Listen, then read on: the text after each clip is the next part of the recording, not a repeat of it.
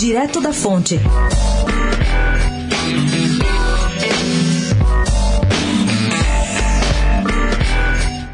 Muito ligado à Igreja Universal do Reino de Deus, o Republicanos, que antigamente se chamava PRB, está se articulando para as eleições de 2020 com o objetivo de ir além do seu eleitorado mais tradicional, que são os evangélicos.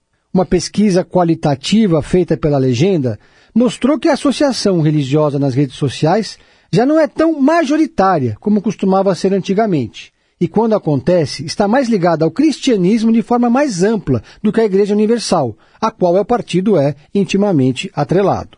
O presidente do partido, Marcos Pereira, que já foi ministro de Dilma, reuniu dirigentes estaduais e quer um recurso único focado nos valores liberais e conservadores e, é claro, de centro-direita. Para as eleições de 2020, o partido, por hora, aposta em Celso Russomano, mas não descarta uma aproximação com outras candidaturas, como por exemplo de Bruno Covas. Nas pesquisas mais recentes, Celso Russomano aparece em primeiro lugar, ou em segundo, se José Luiz da Atena for o candidato. Mas isso não significa muita coisa.